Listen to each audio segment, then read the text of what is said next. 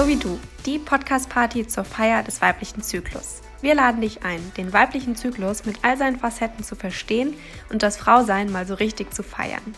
Heute spreche ich gemeinsam mit meiner Kollegin Melissa und Katharina von Work That Period darüber, wie man im Einklang mit seinem Zyklus arbeiten kann. Wir haben uns gefragt, ob das überhaupt möglich und am Ende des Tages auch wirtschaftlich ist und wie Arbeitgeber Menstruierende dabei unterstützen können. Na, neugierig? Let's get this party started. Hallo und herzlich willkommen, Katharina. Hallo und herzlich willkommen, Melissa. Hallo aber auch an unsere Zuhörer und Zuhörerinnen. Ich würde sagen, kommt einfach rein, macht es euch gemütlich. Schön, dass ihr da seid und dass ihr die Zeit gefunden habt, vorbeizukommen. Hallöchen. Ja, hallo auch von meiner Seite. Vielen Dank für die Einladung. Ich habe im Intro schon äh, vorgestellt, mit wem wir heute sprechen werden. Ähm, und vielleicht an äh, Katharina, vielleicht kannst du ganz kurz zusammenfassen, wer du bist, äh, was du machst, wieso du heute hier bist. genau, stell dich doch einfach gerne in einem oder auch gerne in zwei Sätzen vor.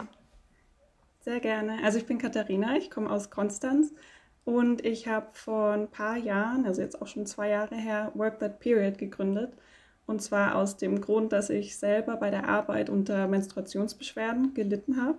Also wirklich gelitten und ähm, habe da irgendwie keinen Ausweg gesehen und habe dann gemerkt, das will ich ändern. Ich will Frauen helfen oder Menstruierenden helfen, denen es genauso geht. Und ähm, genau, berate jetzt seit ungefähr zwei Jahren Unternehmen im Hinblick auf zyklusgerechtes Arbeiten und Menstruationsgesundheit. Voll spannend. Ja, wir sind äh, gespannt. Wir werden heute äh, dir so ein paar Fragen auch zu dem Thema auf jeden Fall stellen. Ähm, aber vielleicht zum Ankommen zuallererst. Äh, wie fühlt ihr euch? Wie geht es euch heute? Ähm, es ist ja heute Montag. Wir nehmen an einem Montag die Folge auf. Äh, die Woche startet erst. Seid ihr gut in die neue Woche gekommen? Ja, total. Also ich freue mich jetzt einfach auch richtig auf die Aufnahme und habe schon den ganzen Tag darauf hingefiebert und bin richtig gespannt, Katharina, was du so zu erzählen hast. Ja, ich bin auch gespannt auf das Gespräch. Ich hatte tatsächlich jetzt so, ich weiß nicht, wie es euch geht, im Winter habe ich immer so ein bisschen langsamere Wochenstarts. Ich habe irgendwie so Definitiv. ein bisschen, ähm, ja, so einen schwerfälligeren Start auf jeden Fall. Aber ich habe mich auch sehr auf das Gespräch gefreut. Ja, auf jeden Fall, wenn es morgen so dunkel ist, dann fällt es mir auch immer schwer, irgendwie Motivation ja, genau. zu finden, überhaupt äh, ja, sich an den Schreibtisch zu setzen und anzufangen. Das kann ich sehr gut nachvollziehen. Kann man auch unter Achtsamkeit ja, verbuchen. Mehr Ruhe. Ja, man braucht mehr Ruhe. Man kann es auch unter Achtsamkeit verbuchen. Wenn der Start am Morgen so ein bisschen langsamer ist, dann ist man einfach ein bisschen mehr achtsam. Stimmt, das ist ein guter Punkt. Das auf jeden Fall. Wir kehren ja hier immer ähm, am Anfang des Zyklus, dass man uns und unsere Situation vielleicht so ein bisschen besser einschätzen kann, ähm, in welcher Zyklusphase wir uns aktuell ähm, befinden. Vielleicht wollt ihr kurz erzählen, in welcher Zyklusphase ihr euch befindet und inwiefern sich das vielleicht auch ähm, ja gerade in eurem Alltag bemerkbar macht. Ich kann ja gerne mal anfangen. Also ich bin gerade in der sehr, sehr späten Lutealphase. Also ähm, ich glaube Zyklustag 26. Bin jetzt nicht so, dass ich jeden Tag weiß, welcher Zyklustag, aber ähm, ich habe vorher mal geguckt. Und ähm, bei mir ist das dann immer so, dass ich ja immer so schauen muss, dass ich nicht so ins Negative verfalle. Also ich versuche auch immer das Positive darin zu sehen, ähm, mir mehr Ruhe zu gönnen. Aber es ist trotzdem so, dass ich einfach gerade im Winter, und es ist ja dann wieder doppelte Winter, irgendwie im inneren Winter und der äußere Winter, ähm, dass ich da so ein bisschen einfach müder bin und ein bisschen antriebsloser. Ja. Melissa, in welcher Phase bist du? Ja, in welcher Phase bin ich denn? Ähm, ja, bei mir ist es tatsächlich der Sommer. Und ähm, das merke ich immer daran, dass es, ähm, ich glaube, das habe ich letztes Mal auch schon gesagt, Anna, ne? War ich da nicht auch im Sommer? Könnt ihr alle nochmal nachhören. Ja, ja könnt ihr alle nochmal nachhören. ich merke das einfach daran, dass man halt ähm, ja, viel Energie hat, ähm, viel nach vorne schaut, ähm, auch mal so ein bisschen Dinge hinterfragt, vielleicht auch nochmal überlegt, wie man, wie man was besser machen kann. Also bei mir ist das ganz konkret habe ich äh, für diese Woche mir mal vorgenommen, so auch mein, mein Arbeitsverhalten auch nochmal so ein bisschen zu hinterfragen. So, wann fange ich an? Höre ich genug auf mich? Und äh, ja, wie kann ich da vielleicht nochmal so ein bisschen was, was Besseres für mich auch rausholen? Das ist auch so mein Vorsatz für die Woche. Und das ist so, so ein Sommerding, auch immer so solche Projekte dann anzugehen, wenn man da so einen Kopf dafür hat. Ja, das stimmt. Ja, genau. Deswegen der Sommer. Dann passt die Podcastaufnahme ja heute eigentlich perfekt. wenn du, ähm, ja, im Sommer steht man ja auch manchmal vielleicht gerne im Rampenlicht. Deswegen ähm, perfekt, dass wir heute auf jeden Fall aufnehmen. Dann haben wir den Check-in eigentlich auch schon geschafft. Okay.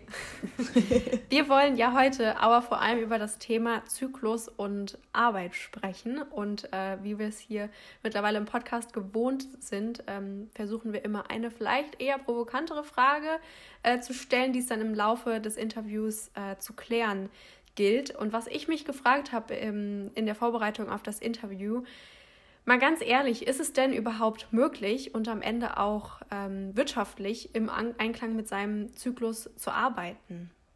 Vielleicht habt ihr da eine spontane Meinung zu. ja, ich finde es auf jeden Fall schon mal äh, interessant, das so zu fragen, weil ich irgendwie glaube, dass es ganz schwierig wird, das zu beantworten, weil zyklusbezogenes oder gerechtes Arbeiten ist ja auch anders, ähm, je nach Job und je nach Zyklus und je nach Mensch. Ähm, und da ist es vielleicht relativ schwierig, auch vielleicht so eine wissenschaftliche Meinung einzubeziehen. Kann man das irgendwie messen? Oder ähm, ja, ob sich das überhaupt irgendwann mal etabliert. Also das ist ja eh die Frage. Wir können das gar nicht so beantworten. Wenn das immer die Ausnahme bleiben wird, dann ist es wahrscheinlich eher nicht wirtschaftlich, weil ähm, es zu wenige machen und es dann auch mit hohem Aufwand verbunden ist, das umzusetzen als Einzel Einzelne oder Einzelne. Aber grundsätzlich denke ich auch, dass es durchaus wirtschaftlich ist und das ist ja auch, auch wissenschaftlich mehrfach ähm, bewiesen oder halt auch untersucht worden, ne? dass wenn man wirklich auf die einzelnen Mitarbeiter rundum eingeht und auch den Mitarbeiter ganzheitlich am Arbeitsplatz wirken lässt, dass es sich wirtschaftlich allemal auszahlt und sei es nur, wenn es um, um sogenannte Fehlzeiten geht oder, oder auch die Arbeitsmotivation, die Stellmotivation, die Fluktuation. Ähm, ja. denke ich, zahlt sich es im Endeffekt immer auf, ne, ne, aus, wenn du, wenn du Rücksicht oder halt nicht nur Rücksicht, aber wenn einfach der, der Mitarbeiter, die Mitarbeiterin ganzheitlich am Arbeitsplatz sein darf. Ja, so, genau. Ja. So dass man irgendwie sein ganzes Selbst, so drücken sehr viele aus, zur Arbeit mitbringen genau. kann. Und als Menstruierende gehört da eben der Zyklus dazu und die Bedürfnisse, die da ähm, ja dann natürlich auch gedeckt werden müssen. Wie sieht denn zyklusgerechtes Arbeiten eigentlich aus? Wie kann ich mir das vorstellen? Genau, das ist eigentlich erstmal äh, ganz einfach zu sagen. Das heißt nur, dass die Zyklusphasen in die Arbeits- oder in den Arbeitsalltag einbezogen werden. Also dass man sich erstmal klar ist, überhaupt über den eigenen Zyklus. Ähm, das ist ja auch was die meisten, oder vielleicht nicht die meisten, aber viele wissen ja eigentlich gar nicht so wirklich, ob sie überhaupt einen regelmäßigen Zyklus haben, wo sie gerade in, ihrer, in ihrem Zyklus stehen. Und ähm, wenn man sich darüber klar ist und das dann auch noch in den Arbeitstag, äh, Alltag einbaut, dann genau, kann man so von zyklischen Arbeiten sprechen. Wie ist denn eigentlich, also was mich auch total interessiert äh, bei dir, Katharina, wie bist du denn eigentlich darauf gekommen? Also ich finde Work der Period sehr, sehr spannend. Habe ich auch so noch gar nicht gesehen, also in der Form. Und ähm, ja, würde mich auch super interessieren und ich denke, gehe mal davon aus, dass Anna auch. Was ist denn so deine Geschichte oder wie bist du darauf gekommen? Ja, genau, ich habe es ja vorher schon kurz angeschnitten. Also bei mir war das so, ich bin äh, in meinen ersten Job gekommen nach, der, nach dem Studium und habe da gemerkt, also irgendwie am Ende von meinem Zyklus, da geht es mir nicht so gut. Also da habe ich einfach gemerkt, da ist meine Energie geringer, da ähm, habe ich auch so physische Symptome, aber auch gerade das Mentale hat bei mir einfach ähm, irgendwie voll reingeschlagen. Und da wusste ich überhaupt gar nichts darüber, was ist PMS, was ist dann vielleicht auch PMDS, also die stärkere, sehr schwere Form von PMS oder die prämenstruelle Verstärkung, was ja auch viele haben. Also das sind so, ähm, das war damals für mich unklar, was, was ist das eigentlich? Und ich habe natürlich erstmal den Fehler so bei mir gesucht, das machen ja auch viele, dass sie sagen, okay, irgendwie funktioniere ich nicht und dann kann ich das halt nicht machen. Und für mich hat es damals irgendwie bedeutet, okay, für mich geht das hier nicht weiter, ich, ich kann das nicht. Und ähm, habe dann erstmal den Job gewechselt, weil ich dachte, okay, dann, das war auch im Endeffekt gut, weil das war ein sehr, sehr hoher Druck, der da irgendwie auf mir gelastet ist. Und ähm, habe im zweiten Job dann so gemerkt, hey, ich habe jetzt einfach mal den Fehler nicht bei mir gesucht, sondern gesagt, wie ich arbeiten kann, wie ich arbeiten will. Und das wurde angenommen. Also es war für mich eine total interessante ähm, Erfahrung, dass dass man das so kommunizieren kann und dass, dass man sich die Arbeit auch anders legen kann als dieses, ich muss jeden Tag gleich produktiv sein, ich muss jede Woche fünf äh, Tage lang acht Stunden arbeiten. Das konnte ich mir dann irgendwie ein bisschen anders legen und habe gemerkt, das hilft mir. Und ähm, habe dann irgendwie angefangen, auch mal zu recherchieren. So, was gibt es denn überhaupt, gerade so zum Thema Zyklus ähm, oder Menstruation, was gibt es denn da für Studien? Und habe dann gemerkt, da ist wirklich, also einerseits passiert da total viel, aber andererseits ist da auch noch eine riesige Lücke. Und zwar gibt es da Studien, die sind schon recht alt und die wurden dann auch nicht wirklich aufgenommen. Aber so der generelle Trend hat immer dahin gezeigt, dass ähm, Menstruationsbeschwerden, aber da gehören ja auch die prämenstruellen Beschwerden dazu, dass die sich wirklich sehr stark auf Wohlbefinden, aber auch Produktivität und einfach so dieses, dieses gesamte ähm, Thema Leistungsfähigkeit auswirkt. Und Produktivität ist ja sowas, ähm, das müssen wir nicht nur für uns definieren oder dass, dass wir das jemandem schulden, sondern Produktivität ist ja auch was, wir wollen produktiv sein und ähm, genau, also das fand ich ganz spannend, dass es da so viel gibt, aber dass das eben noch gar nicht in die Praxis irgendwie geschafft wird, dieses Wissen. Also dieser Transfer findet eben noch gar nicht statt. Und ähm, da habe ich dann eben angefangen, viel mehr zu recherchieren und habe mich dann im Frühjahr 2020 dazu entschieden, ähm, da war ich eben noch in den Niederlanden, ähm, ja, meine eigene Firma zu gründen und ja, da ist Work That Period sozusagen geboren mit der Pandemie ist es dann kollidiert. Das war natürlich nicht ideal, aber so ist es halt manchmal. Ich habe da auch gerade noch mal eine Rückfrage. Ähm, also finde ich auch sehr spannend deine eigene Geschichte. Was war denn für dich so der Auslöser? Also war das wirklich der Jobwechsel, dass du dich in Anführungsstrichen getraut hast, das Thema bei deinem Arbeitgeber zu also anzubringen, dass du da mehr Freiraum brauchst oder gab es da auch noch andere Faktoren, die da eine Rolle gespielt haben? Also für mich war es tatsächlich dieses, ähm, dass ich, der, der, Fakt, dass ich den Mut gefasst habe. Mhm. Also es ist ja relativ schwierig, einen neuen Job anzufangen und alle haben irgendwie schon total viel Erfahrung und, ähm, und dann fängt man ja nicht an, die eigenen Bedürfnisse irgendwie in den Mittelpunkt zu stellen, aber das sollte man natürlich. Aber äh, also ich habe es damals nicht gemacht und im nächsten Job war ich dann in einem fast reinen Frauenteam. Und mhm. ähm, einerseits war das total leicht, das dann anzusprechen. Andererseits kann man gar nicht sagen, dass das irgendwie geschlechterabhängig ist oder dass das Menstruierende einen eher verstehen, weil es natürlich auch viele Menstruierende gibt, die keine Probleme haben und die es dann nicht so wirklich nachvollziehen können. Also ich glaube, so, solche Aussagen kann man erstmal überhaupt gar nicht ähm, treffen. Aber für mich in dem Moment hat es einfach gepasst. Also es war ein sehr einfühlsames Team und ich habe genau dann gemerkt, hey, ich kann das hier ansprechen. Also das, das kommt natürlich auch ähm, dann eben von den Führungspersönlichkeiten, wenn die mir das Gefühl geben, hey, äh, du als Mensch bist auch was wert und bist wichtig und deine Gesundheit ist irgendwie auch dein höchstes Gut, dann spreche ich das natürlich viel eher an, als wenn das heißt, und jetzt wieder ein neues Projekt und mach's bitte so schnell wie möglich und so weiter und so fort. Also ich höre dann so zwei Hauptkomponenten heraus. Einmal deine eigene Entwicklung und dass du sagst, so ja, ich, ich möchte das jetzt auch kommunizieren, aber auch das, das Zeichen von deinem Umfeld, von deinem Arbeitgeber, so es ist okay, dass du es kommunizierst, ne?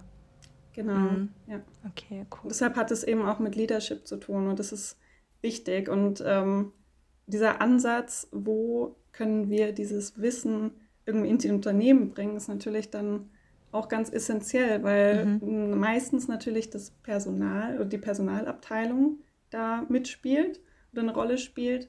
Aber andererseits muss das ja von oben kommen, dass das ein Thema ist, das wichtig äh, ist und ernst genommen wird. Also das ist ganz schwierig, manchmal die Balance zu finden. Mhm. Wie sieht das denn dann im Detail aus? Also wie ähm, kann man als Personalabteilung ähm, oder vielleicht auch ja, als ähm, Unternehmensführung, wie kann man das konkret irgendwie für die Arbeitnehmer umsetzen und äh, dann auch einen zyklusgerechten Arbeitsplatz irgendwie schaffen? Gibt es da irgendwelche Methoden, irgendwelche Modelle? Ähm, ja, wie kann man sich das vorstellen? Also erstmal ist es äh, wichtig, auch so eine Art Sichtbarkeit dafür zu schaffen. Also viele konzentrieren sich ja nur auf die Menstruation. Ich finde es auch total cool, dass ihr zum Beispiel in eurem Podcast, ähm, dass ich reingehört habe, auch gesagt habt, wir sollten eigentlich über den Zyklus sprechen. Und das finde ich auch wichtig, weil Menstruation ja für viele so negativ konnotiert ist. Also es ist eher so, ein, so was Schlechtes, mhm, aber der mhm. Zyklus an sich ähm, hat ja auch auf und Abs. Also selbst wenn für jemanden vielleicht die Menstruation kein so schönes Erlebnis ist, ist das ja ähm, für viele toll, trotzdem in der Follikelphase zu sein oder kurz vor dem Eisprung. Also erstmal, ähm, um nochmal zurück zur Frage zu gehen, ist es wichtig aufzuklären, was ist denn der Menstruationszyklus? Was passiert denn da? Und ähm, ist, ist die Menstruation grundsätzlich was Schlechtes? Und das ist natürlich wichtig, Nein zu sagen ähm, und, und zu zeigen, warum es eben nur manchmal für manche zu Problemen führt und was diese Probleme dann für Auswirkungen haben. Also je mehr Wissen die Leute darüber haben, desto einfacher ist es auch, ohne irgendwelche Tabus darüber zu reden. Das ist auch eine ja. recht. Sorry. Nee, ja, das ist auch tatsächlich was, was, äh, was, was mich persönlich manchmal öfter stört, dass es immer sehr äh, negativ äh, konnotiert ist eben so, ne? Alles, dann geht es dann immer nur um Zyklusbeschwerden und, und die PMS, aber das auch eine, genau. es gibt ja auch dieses äh, Buch Superpower Periode und wenn man sich einfach auch mal anschaut, wie viel, wie viel Energie und Tatendrang auch freigesetzt wird in anderen Zyklusphasen und das einfach ganzheitlich betrachtet ähm, und, und da auch das so mit einbezieht und sagt, hey, es gibt auch die Phasen, wo man vielleicht auch mal doppelt und dreifach so viel leistet oder auch leisten kann, leisten möchte und damit auch die Phasen genau. ausgleichen kann, in denen es eben mal nicht so hundertprozentig rund läuft, wenn es die überhaupt so krass gibt, auch wie du sagst. Ne? Deswegen finde ich das auch sehr, sehr, sehr wichtig. Ne? Ja, da, da ist es eh so super interessant, dass es auch so Studien gibt. Ähm, es gibt einige Studien, die zeigen, dass das eher so ein Empfinden ist. Wir, wir denken, wir sind viel weniger leistungsfähig. Klar, wenn wir nicht arbeiten können und dann der Arbeit äh, fernbleiben, klar, dann sind wir weniger leistungsfähig. Aber auch wenn wir arbeiten, denken viele Menstruierende, ja, während der Periode schaffen sie nichts. Aber das ist meist nur so das eigene Empfinden.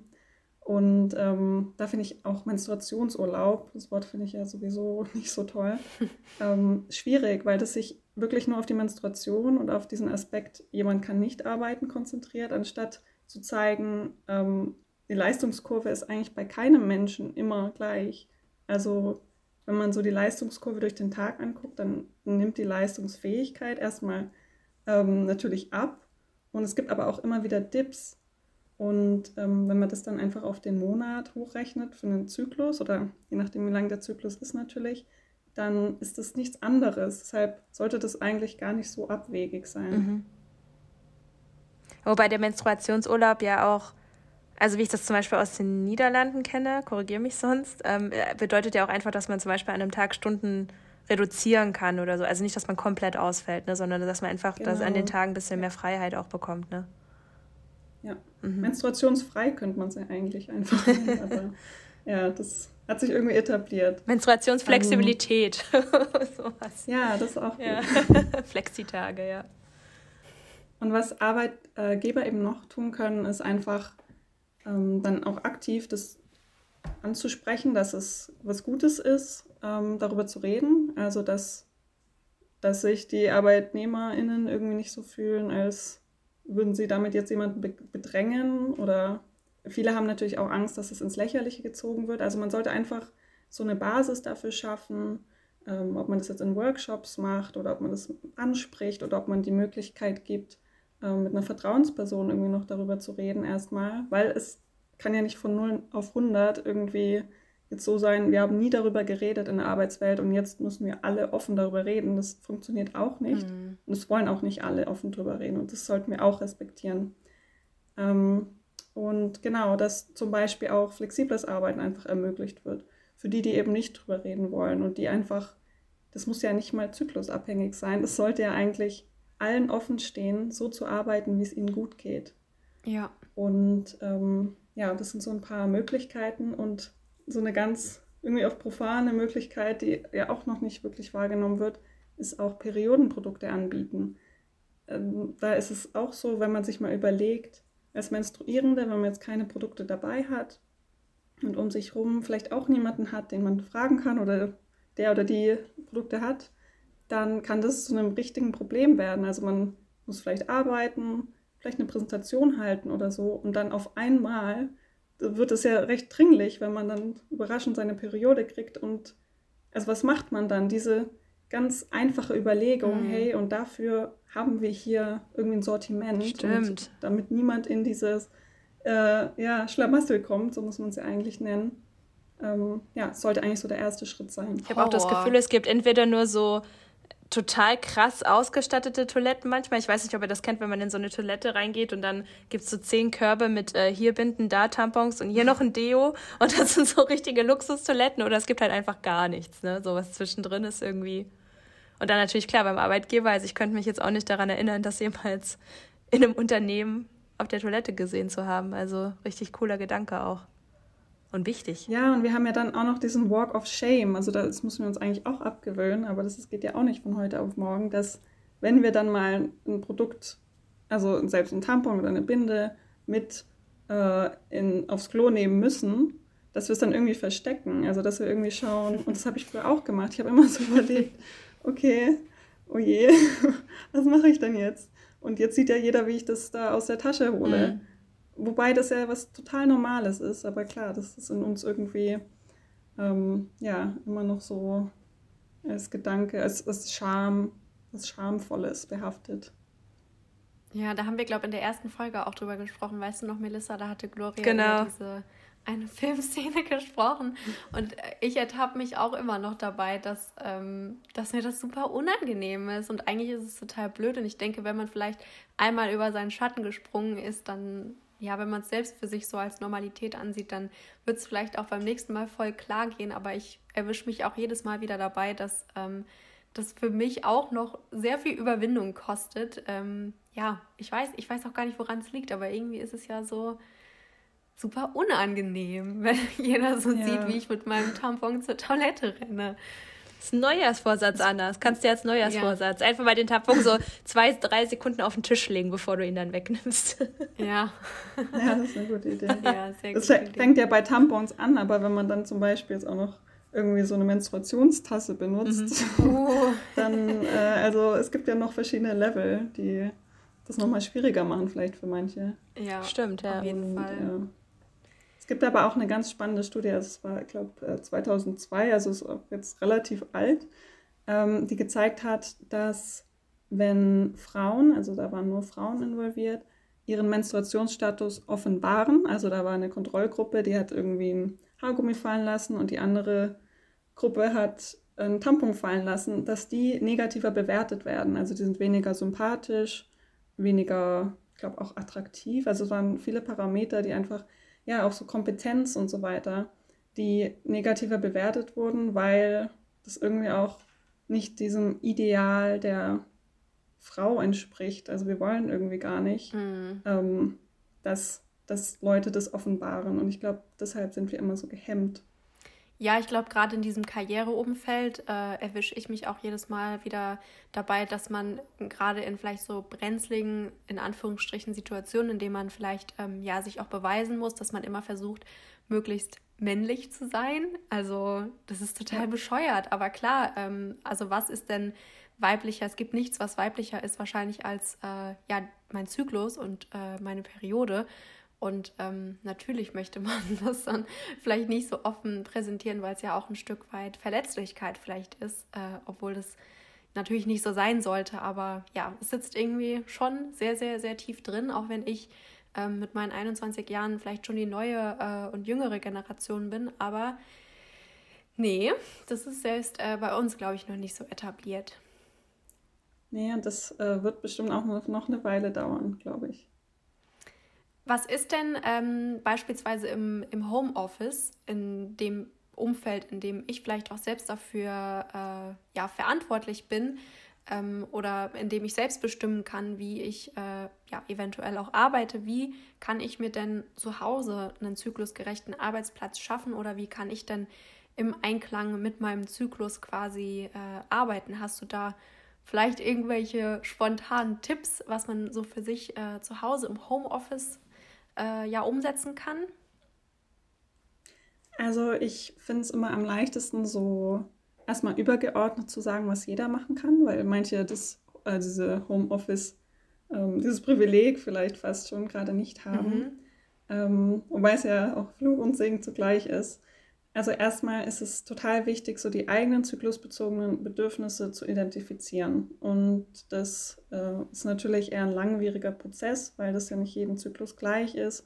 Und ähm, es natürlich auch erstmal viel Arbeit ist zu schauen, okay, wie lang ist mein Zyklus und dann vielleicht auch jeden Tag zu schauen, ähm, welche Parameter man tracken will. Mhm. Ähm, also hier geht es eher um das Tracken von so Energie und Stimmung und auch Leistungsfähigkeit und vielleicht auch aufzuschreiben, was fällt mir heute leicht oder was habe ich gemacht und wie leicht fiel es mir vielleicht auch so rum, je nachdem, ob sich eben diese, dieser Arbeitsbereich oft ändert oder nicht.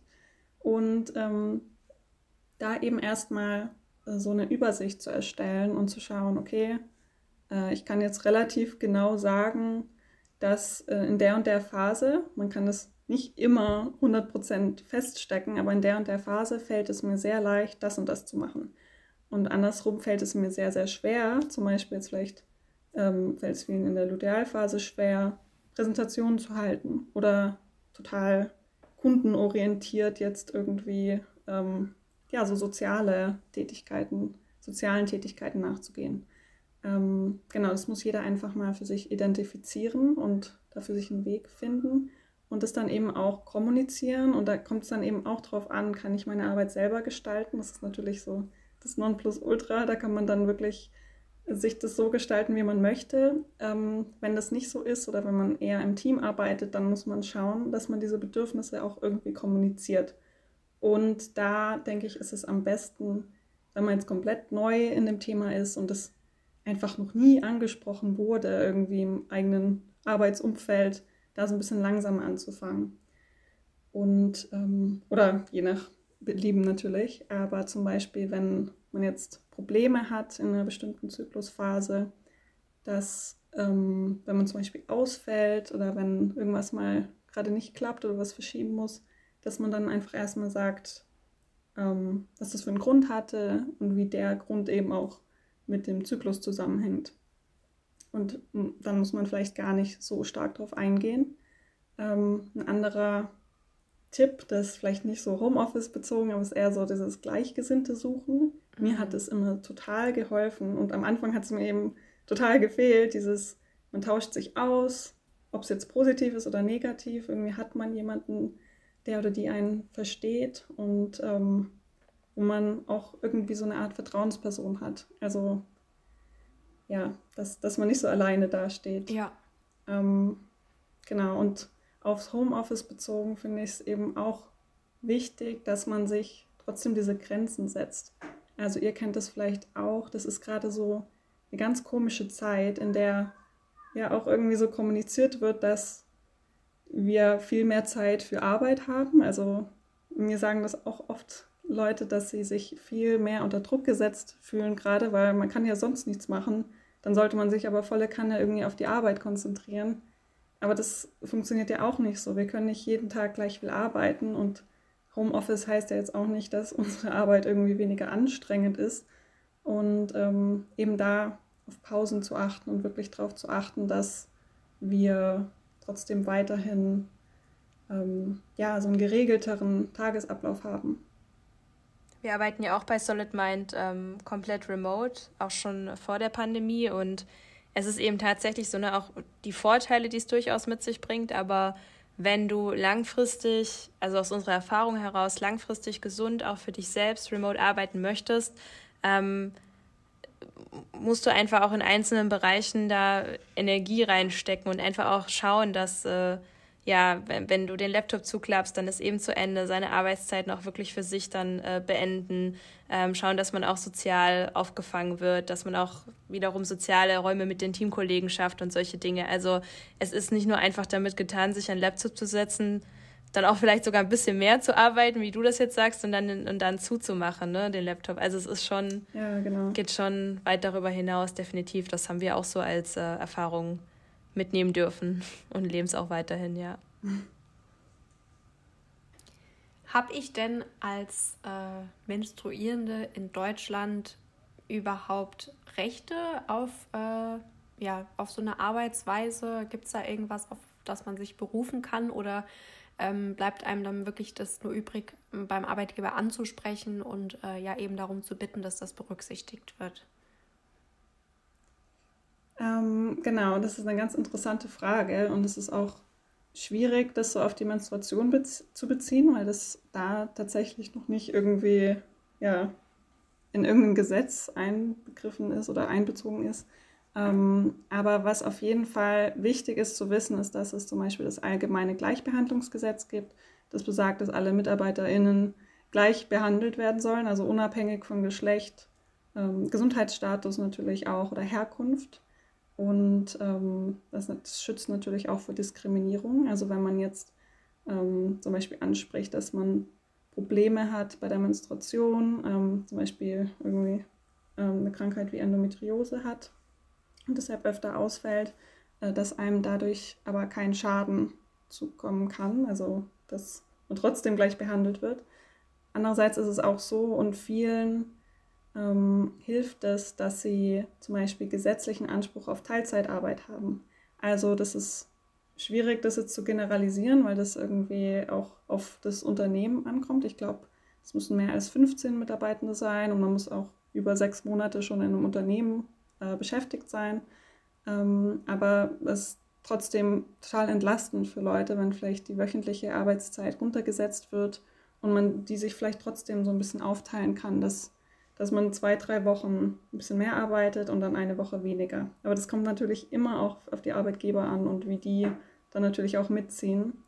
Ähm, es gibt auch eine Brückenteilzeit, ähm, also den Anspruch darauf, die für viele ein bisschen attraktiver ist, weil natürlich gewährleistet ist, dass man dann auch wieder in die Vollzeit zurückkommt ohne Probleme. Also man kann schon selber diese Befristung festlegen. Ähm, das ist dann eher in größeren Unternehmen möglich. Und ja, das sind eben schon so, so ein paar Dinge, die viele nicht wissen, die ihnen vielleicht helfen würden, um auch ihre Gesundheit ja, mit ihrer Arbeit ein bisschen mehr in Einklang zu bringen. Gerade wenn man ein gesundheitliches Problem hat, dann hat man am Anfang vielleicht eher das Bedürfnis, ähm, öfter zum Arzt zu gehen. Und wir kennen das, glaube ich, alle, wenn man arbeitet, dann ist es immer so ah, und unangenehm. Und dann sage ich, hm, ich muss zum Arzt. Und dann wartet man ja gerade beim Gynäkologen oder bei der Gynäkologin wartet man so lange. Ähm, genau, also da ist so eine Möglichkeit natürlich auch Gold wert. Was ist denn jetzt gerade so bei deiner Arbeit, was du beobachtest, was sind da so die größten Herausforderungen bei Unternehmen? Ich glaube, da ist es tatsächlich so, dass die meisten, die noch nie davon gehört haben, dass man irgendwie Probleme haben kann mit der Menstruation, die wirklich auch so sehr einschneidend sind. Mhm. Also ähm, ob es jetzt um psychische Probleme geht oder um starke Schmerzen, dass das einfach noch nicht ernst genommen wird und dass das wirklich auch dann ja, irgendwie so ein Grund ist, anzunehmen, jemand will nicht arbeiten. Also das finde ich so schwierig, weil das einfach bewiesen ist, dass das ähm, ja, einschneidend ist und dass das einen davon abhalten kann. Und ähm, ja, wenn da dieses Vertrauen fehlt, aber auch weil einfach das Wissen fehlt, dass, dass da diese Brücke geschlagen werden muss, mhm. dass aufgeklärt werden muss und ähm, eben auch einfach angenommen werden muss, dass die Mitarbeitenden wirklich arbeiten wollen. Das ist ein komischer Ansatz zu denken, jeder will sich immer von der Arbeit, vor der Arbeit drücken. So ist es ja einfach nicht. Das Misstrauen, ne? was auch gerade im Homeoffice oft Thema ist, dass gerade Unternehmen, die jetzt frisch ins Homeoffice sind, dass immer noch so dieser Kontrollzwang auch herrscht, zu arbeiten. Arbeiten meine Mitarbeiter wirklich? Was, was ist denn da los? Ne? Und dann spielt das natürlich auch mit rein. Ähm, was mich noch interessieren würde, also nur vorab, ne, also wie gesagt, jetzt auch wir bei Solid, Solid Mind, ähm, wozu eben auch so wie du gehört, ne, wir leben natürlich auch mit so wie du gerade diese offene Kommunikation über den Zyklus, wie man ja auch im Podcast hört und leben das auch im Unternehmen. Ähm, könnte man vielleicht sogar noch, noch mehr ausbauen, aber auf jeden Fall sind da schon sehr gute Ansätze vorhanden. Ähm, natürlich, äh, wie, wie, schätzt du das denn ein, wenn du jetzt in ein Unternehmen gehst und, und da äh, eben diese, diese ähm, ja, diese Awareness schaffst, dieses Bewusstsein für den Zyklus. Aber du, du nennst jetzt sehr oft auch immer diese, diese negativen Punkte, die mit dem Zyklus, ne? also diese Probleme, die da eben auch auftauchen können. Hast du da nicht auch ein bisschen Angst, dass dadurch auch so ein negativeres Bild ähm, von Menstruierenden verbreitet wird, auch im Unternehmen? Oder versuchst du das schon auszugleichen auch? Da, deshalb versuche ich eben so aktiv davon zu sprechen, dass wir ähm, dass es nicht nur die Menstruation gibt mhm. als einziges Ereignis in, im Zyklus. Also dass zum Beispiel eigentlich das Hauptereignis der Eisprung ist und was, was das ja für viele bedeutet. Das ist ja ein richtiger, ähm, so ein richtiges Östrogen hoch und Produktivitätshoch, mhm. auch nicht für alle natürlich, aber ähm, oder genauso aufzuklären und auch anzuregen, dass darüber gesprochen wird, was ist denn toll an der Menstruation, also wie, wie hilft die manchen, weil das ist tatsächlich für viele natürlich auch so eine Kraftquelle, also so eine, ja, wie du vorher schon gesagt hast, so eine Superpower.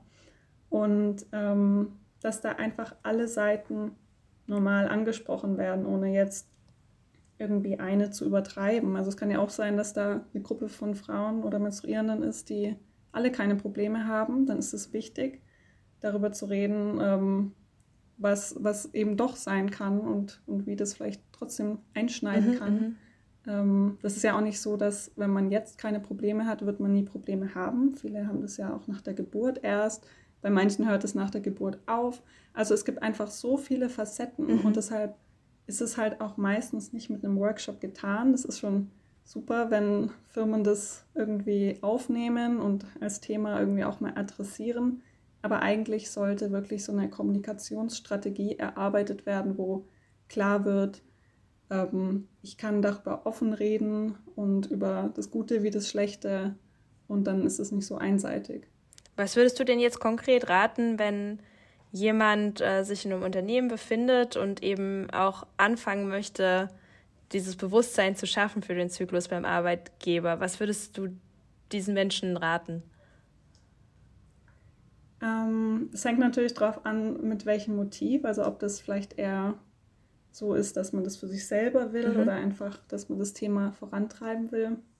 Ich glaube, wenn man das Thema einfach allgemein ein bisschen einbringen will, dann macht es Sinn zu schauen, okay, habe ich vielleicht eine Gleichstellungsbeauftragte bei mir in der Firma ähm, oder irgendeine Person, die für die Mitarbeitergesundheit zuständig ist und erstmal die anzusprechen und ähm, zu schauen, ob es da überhaupt schon Bemühungen gibt oder ob das vielleicht aufgenommen werden kann, indem ja eine Gesundheitsumfrage, ähm, die ja bei vielen Unternehmen auch jährlich rumgeht. Und wenn das jetzt für einen selber ist, dann ist es auch eine Möglichkeit, einfach mal ein formelles Gespräch zu buchen. Das kann einfach der nächste Vorgesetzte oder Teamleiter sein.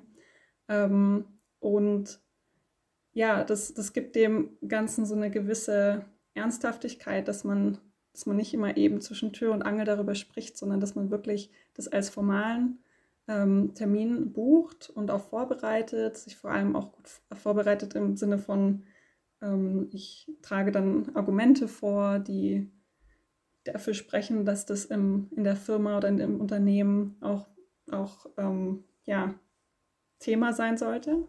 Das ist nämlich trotzdem so, dass es dann manchmal ein bisschen einschüchternd ist, wenn da jetzt jemand sitzt, der überhaupt gar keine äh, gar kein Interesse daran hat, dass man dann nochmal überlegen muss, okay, äh, was wollte ich jetzt nochmal sagen? Dass man da wirklich schwarz auf weiß sowas stehen hat, hilft wirklich sehr. Und ähm, dass man dann auch nochmal ein Follow-up zum Beispiel bucht und sagt, okay, und war jetzt toll, dass wir darüber gesprochen haben und äh, in einem Monat können wir vielleicht nochmal darüber sprechen. Das unterstreicht einfach immer diese ähm, Bemühung, dass das wirklich vorangetrieben werden sollte. Und was natürlich auch hilft, ist einfach mal sich umzuhören mit den eigenen, äh, im eigenen Team oder vielleicht auch im erweiterten Team und zu schauen, hey, haben da Leute irgendwie auch Interesse? Was ist die Perspektive von anderen? Selbst die, die nicht menstruieren, kennen oft jemanden, der oder die irgendwie auch Probleme hat. Es muss nicht mal auf den Zyklus bezogen sein. Es ist auch für viele total toll, mal über mentale Gesundheit zu sprechen. Also das kann man auch ein bisschen weiter fassen und ähm, diese Themen zusammenbringen. Es ist ja oft so ein doppeltes Tabu. Wenn Zyklus und mentale Gesundheit auch noch zusammenkommen, dann äh, ja, trauen sich die Leute gar nicht mehr. Und genau, das wären so meine Tipps. Mhm. Was würdest du denn den Leuten entgegnen, die dann sagen, also auch im Arbeitsumfeld, ja, äh, nee, aber Zyklus, das ist doch, äh, das geht ja an die Gesundheit, das ist doch Privatsache, das muss ich doch nicht mit meinem Arbeitgeber teilen. Da würde ich sagen, auf jeden Fall ist es so, weil du musst gar nichts. Mhm. Also wir müssen auch nichts teilen. Das heißt ja nicht, dass wir das Thema behandeln, dass jeder gefragt wird, okay, und jetzt stell du mal deinen Zyklus vor. Und äh, wie oft wechselst du denn deinen Tampon? Sondern es ist ja wirklich was, also total überspitzt gesagt jetzt, aber es ist so, dass einfach aufgeklärt werden sollte und die Möglichkeit gegeben werden sollte für die, die darüber reden wollen, dass sie auch darüber reden können. Und ähm, wer das nicht will, muss das nicht. Also das ist so ein eigentlich recht einfaches Argument. Aber es bräuchte dann schon eigentlich eine mutige oder zwei, drei mutige, die dann so voranschreiten, da eben auch so diese Pionierarbeit leisten, oder? Dann folgen ja auch vielleicht mehr. Ja, oder selbst mal zu schauen, ähm, das muss ja nicht gleich mit allen geteilt werden, aber was mir zum Beispiel damals auch geholfen hat, ist einfach mit meinen Teamkolleginnen zu sprechen und denen zu sagen, was oder ja, was sie von mir erwarten können und ähm, wann ich mich vielleicht eher zurückziehe oder wann ich ja einfach ein bisschen mehr Ruhe brauche. Das muss ja dann nicht immer der oder die Vorgesetzte wissen, sondern auch eher mal das Umfeld, mit dem ich zusammenarbeite. Also das mhm. kann ja ganz viele äh, Facetten haben, mit wem man dann darüber spricht. Stimmt. Aber ich stelle mir das schon äh, sehr, sehr cool vor, wenn man dann mal so ein, ja, ein Zweiergespräch aufbucht und sagt, so, ich würde jetzt gerne mal über meinen Zyklus sprechen. Also Klingt, klingt sehr, sehr gut. Wäre auf jeden Fall so ein Wunschszenario in der Zukunft, dass das öfters vorkommt dann. ja, auf jeden Fall. Definitiv. Ich stelle mir cool. das ganz schwierig vor als Mann, wenn ich jetzt vielleicht äh, ja so eine Abteilung leite oder auch ein Unternehmen äh, leite und führe, da irgendwie, also ich habe vielleicht die, die, ich kann mir vorstellen, dass man überhaupt gar nicht äh, ja so die Aufmerksamkeit irgendwie für dieses Thema hat und dass einem das überhaupt einfällt, dass man das auch mal ansprechen könnte. Und also ich stelle mir gerade vor, wenn, wenn ich ein Mann wäre, dann fände ich es ganz schwierig, da irgendwie überhaupt ähm, mit meinen ArbeitnehmerInnen drüber zu sprechen und irgendwie gemeinsam Lösungen zu finden, weil man das als Mann vielleicht auch gar nicht so nachvollziehen kann. Die haben ja einfach keinen Zyklus. Äh, wie kann man denn da am besten irgendwie als äh, Arbeitgeber als äh, ja, männliche Führungsposition vorgehen und äh, ja das bestmögliche Umfeld irgendwie schaffen und äh, vielleicht das auch ein bisschen besser verstehen, was da so abgeht im Zyklus. Ja, da ist vor allem, glaube ich, gefragt, dass man so ein bisschen äh, offen ist und dass man vielleicht nicht zu viel erwartet davon. Also dass man zum Beispiel jetzt nicht von sich selber dann erwartet, okay, wenn ich das jetzt hier einbringe, muss ich die ganze Zeit irgendwelche Gespräche über die Menstruation oder über den Zyklus führen, weil das mhm. ist ja mhm. auch nicht der Fall, sondern es geht da eher darum, dass man ähm, so eine Basis schafft, in der die Mitarbeitenden sich wohl genug fühlen, das Thema anzusprechen und zur Not auch mit jemand anderem. Also ich, ich würde jetzt auch nicht unbedingt das Bedürfnis haben, mit meinem obersten Chef, der nicht menstruiert, der vielleicht auch schon 60 ist oder so, ähm, meine, also meinen Zyklus zu besprechen. Deshalb ist es dann eher so, wenn es dann regelmäßig zum Beispiel Workshops gibt oder wenn da auf jemand verwiesen wird, zum Beispiel von der Mitarbeitergesundheit ähm, oder von der Personalabteilung, das ist ja oft genauso ähm, Anlaufstelle,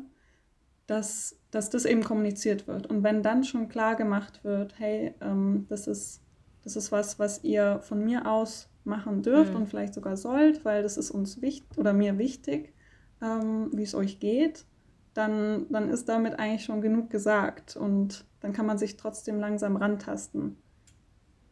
Super spannend. Ja. Weil, was Total. mir gerade noch so ein bisschen fehlt, ähm, Katharina, sind so ganz konkrete, also jetzt auch in den Unternehmen, mit denen du schon zusammengearbeitet hast, was waren denn da zum Beispiel so Dinge, die dann umgesetzt wurden, auch von den Unternehmen, so auch als Inspiration vielleicht für, für ja, Menschen, die was ansprechen möchten, was mit ins Gespräch nehmen möchten? Was hast du da schon gesehen oder miterlebt, was umgesetzt wurde? Also vor allem was, also ja, vielleicht schwierig zu sagen, weil ich nicht immer dabei war mhm. im, im, nachfolgenden Prozess sozusagen. Mhm. Ähm, aber was ich so mitbekommen habe und was ich auch immer versucht habe zu kommunizieren, ist, dass ähm, zum Beispiel so eine Art Vorlage gemacht wird, die auch kommuniziert wird, dass zum Beispiel, wenn es jetzt um die Monatsplanung geht, also viele machen ja auch eher eine Jahresplanung, aber dass, dass Zyklen einbezogen werden, ähm, vor allem wenn es um die eigene Organisation geht, ähm, dass zum Beispiel die Men Zeit der Menstruation eher, also dass da so die ähm, Ruhe und der Weitblick im Fokus steht, mhm. zum Beispiel, dass da eher Ziele gesetzt werden und in der eher energetischen Follikelphase dann eher geplant wird, da hat man dann mehr Energie und Motivation. Mhm. Ähm, dann geht es ja an die Ausführung und dafür ist ja die Zeit kurz vorm Eisprung ganz toll, weil da viele auch irgendwie so ein Selbstbewusstsein haben und viel besser auf Leute zugehen können oder noch besser ähm, ja, eben ähm, im sozialen Umfeld tätig sein können. Und dass es in der Lutealphase dann eher so ans Reflektieren geht, also dass da dieses kritische Denken im Vordergrund steht und auch eher die Kreativität. Also was, ähm, das ist eher so was Allgemeines, weil das mhm. einfach total schwierig ist, je nach Unternehmen zu sagen, was da überhaupt auch eingebracht werden kann. Ähm, aber das, was mir immer wichtig war, ist, dass diese Vorzüge von jeder Zyklusphase einfach im Vordergrund stehen. Dass nicht immer so ist, Menstruation, nicht arbeiten. Mhm. Follikelphase, total toll, da arbeiten wir viel. Mhm. Also dass wirklich jede Phase was, äh, was hat, was man auch nutzen kann. Ähm, dass das für sich so natürlich auch herausgefunden wird, weil diese Vorlage, die funktioniert nicht für jeden. Mhm. Und ähm, genau, dass das einfach auch öfter besprochen wird und, und dass da viel positiver drüber gesprochen wird, weil das ist ja auch irgendwie ansteckend. Und ich glaube, das ähm, ist was, was ich so mitgenommen habe, was, was vielen sehr viel hilft. Ja, super spannend. Also ich überlege jetzt auch gerade mal, das, das dann bei mir selber mal anzuwenden, weil da habe ich irgendwie auch noch gar nicht dran gedacht, dass man das mal miteinander verbindet, den eigenen Terminkalender sozusagen und äh, der Zykluskalender dass man die mal so übereinander legt und dann auch guckt, ne, ob das alles so dazu passen könnte oder nicht. Ähm, ja, deswegen ja, richtig da, cooler Ansatz, ja. Da ist es auch wichtig, finde ich, ähm, trotzdem im Hinterkopf zu behalten, weil das ähm, kann nämlich auch schief gehen, wenn man sich sagt, okay, äh, reflektieren in der Lutealphase, da konzentriere ich mich nur da und mhm, darauf. Mhm, und dann kommt aber eine Anfrage, eine total tolle Job-Interview-Anfrage oder so oder eine Präsentation und man sagt sich so, ah, aber irgendwie ist es ja jetzt nicht so toll. Die Phase ist einfach nicht ideal dafür, dass man sich da trotzdem ein bisschen von befreit. Also das soll kein äh, Zwang sein, sich danach so zu halten, mhm. äh, zu richten, sondern es sollte wirklich ähm, was sein, was einem Halt gibt, mhm. Aber trotzdem nichts ausschließt. Also ich hier jetzt sitze hier jetzt auch in meiner Lutealphase, wo ich eigentlich viel zurückgezogener bin und Machst ähm, trotzdem Interview. Ich mich total gefreut auf den Podcast, genau. Sehr gut. Also bestes Beispiel, ja. dass man sich nicht so sagen muss, ich kann das nicht, weil, sondern ja. alles ist immer möglich. Ähm, außer jetzt natürlich irgendwie die Gesundheit macht gar nicht mit. Das ist natürlich was anderes, aber ja, dass man sich nicht mhm. drauf versteift. Ich glaube, das ist auch richtig, richtig wichtig. Ich hatte auch erst am Wochenende wieder ein Gespräch mit ein paar Frauen und habe auch so erzählt, was wir bei So wie Du machen. Und da gab es dann auch kritische Stimmen, die dann auch gesagt haben, ja, aber ich finde das zum Beispiel schon nicht so gut, wenn ihr alles immer so labelt in den einzelnen Phasen und ähm, da macht man dann das und da fühlt man sich dann so, weil das kommt ja auch auf jeden als Individuum drauf an und man hat ja vielleicht mal einen Monat, da ist es eben auch anders als der Monat davor und ich habe dann eben auch so entgegnet, dass ja, das stimmt schon, also da gehe ich auch total mit, aber es hilft dir einfach auch beim Thema der Aufklärung und das ja auch wieder Bewusstsein schaffen für das Thema, ne? dass man eben so eine in Anführungsstrichen vereinfachte Form erstmal darstellt und dass es dann trotzdem aber auch an jeder Menstruierenden so für sich selbst dann erst überbleibt, ne? so zu gucken, so okay, wie, wie geht es mir eigentlich persönlich damit? Genau, und deshalb sollte auch das oberste Ziel so eine Art Körperkompetenz sein, dass ich an jedem Tag irgendwie sehen kann, hey, wie geht es mir heute? Mhm. Kann ich meinen Tag irgendwie danach ausrichten und äh, wie kann ich das kommunizieren? Also, dass es nicht so fremdgesteuert ist. Mhm, mhm. und ähm, finde es trotzdem einen wichtigen Punkt, dass es auf keinen Fall so sein sollte, dass ich jetzt sage, hallo, äh, Zyklustag 26, heute muss ich das machen, weil so funktioniert die Welt nicht, so funktionieren die meisten Jobs nicht mhm. und das sollte erstmal ein Modell sein. Mhm. Ähm, in der Uni lernen wir auch Modelle, also gerade äh, die die Wirtschaft studiert haben, die kennen alle Modelle und kennen alle Schwachstellen. Deshalb sagen wir trotzdem nicht, diese Modelle sollten wir nie wieder lernen, sondern das ist erstmal was, um dieses Gesamtkonstrukt zu verstehen. Mhm. Und dafür ist es sehr nützlich, finde ich. Mhm. Ja, super. Ich weiß Anna? nicht, Melissa, ob du noch, ähm, ob du noch Fragen hast. Ansonsten würde ich deine letzte Frage stellen. Kannst du gerne machen. Okay. Ähm, so ein bisschen Ausblick in die Zukunft quasi. Wie fühlst du dich denn, Katharina, wenn du an die Zukunft denkst? Denkst du, dass Arbeitgeber sich insgesamt äh, mehr auf den Zyklus einstellen werden und ja, das auch mehr berücksichtigen äh, werden? Wie wie siehst du das? Wie wird es in der Zukunft behandelt werden, das Thema?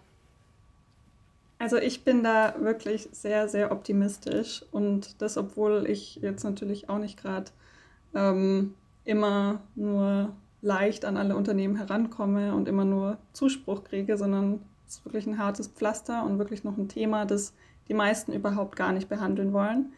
Aber was ich so sehe, ist, dass es einen Trend gibt, der vor allem von den ähm, Menstruierenden selber ausgeht, also die selber drüber reden wollen, die sich aufklären wollen, die auch irgendwie vermehrt weg von der Pille wollen, wenn es eben nicht als Medikament gebraucht wird, ähm, sondern wirklich so back to the roots irgendwie zu sich selber finden wollen und schauen wollen, wie lebe ich mit meinem Zyklus und wie kann ich das umsetzen. Und wenn das früh anfängt, und äh, bei vielen fängt es jetzt auch schon viel früher an, durch die sozialen Medien können sich Mädchen heutzutage viel schneller irgendwie auch darüber bilden, als vielleicht ähm, ich damals. Ich hatte das nicht und ich habe dann irgendwann mit Mitte 20 mal so gemerkt, hey, ich habe einen Zyklus. Und ähm, wer weiß, wie lange das noch braucht, aber ich glaube, dieses Wissen und diese Körperkompetenz wird auch langsam, aber sicher in den Unternehmen landen.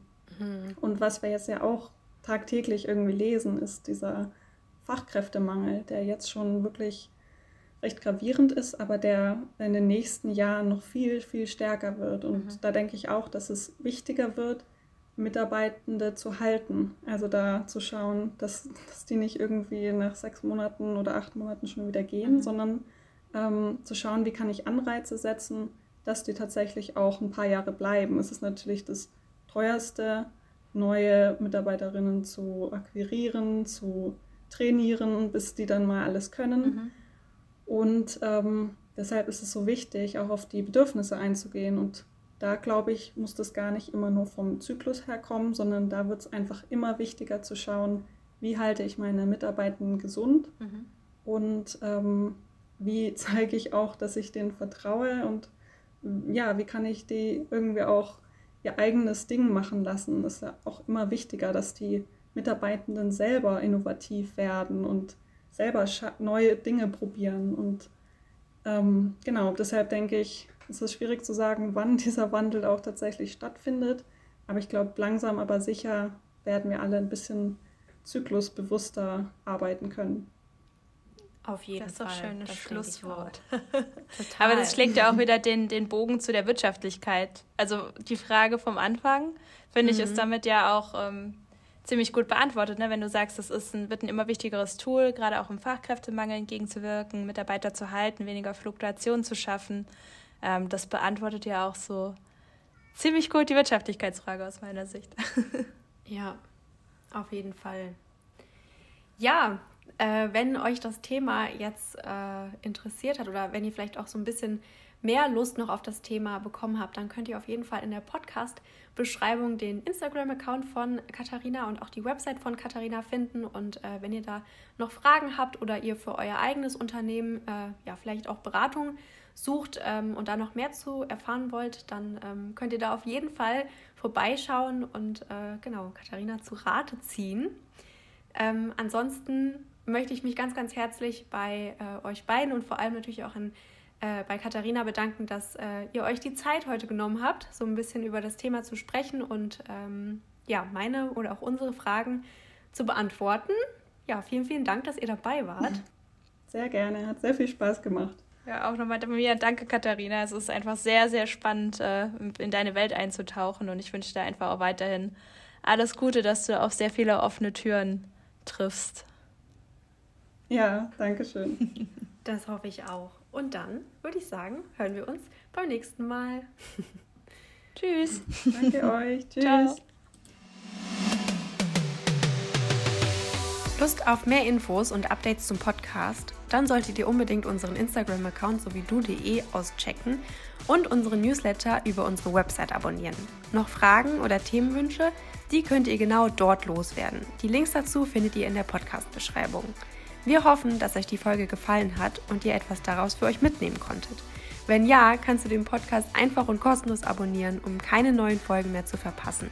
Wir würden uns natürlich außerdem riesig darüber freuen, wenn ihr den Podcast mit allen, die das Thema genauso spannend finden könnten, teilt und uns eine Bewertung hinterlasst. Cheers und mach so, wie du fühlst.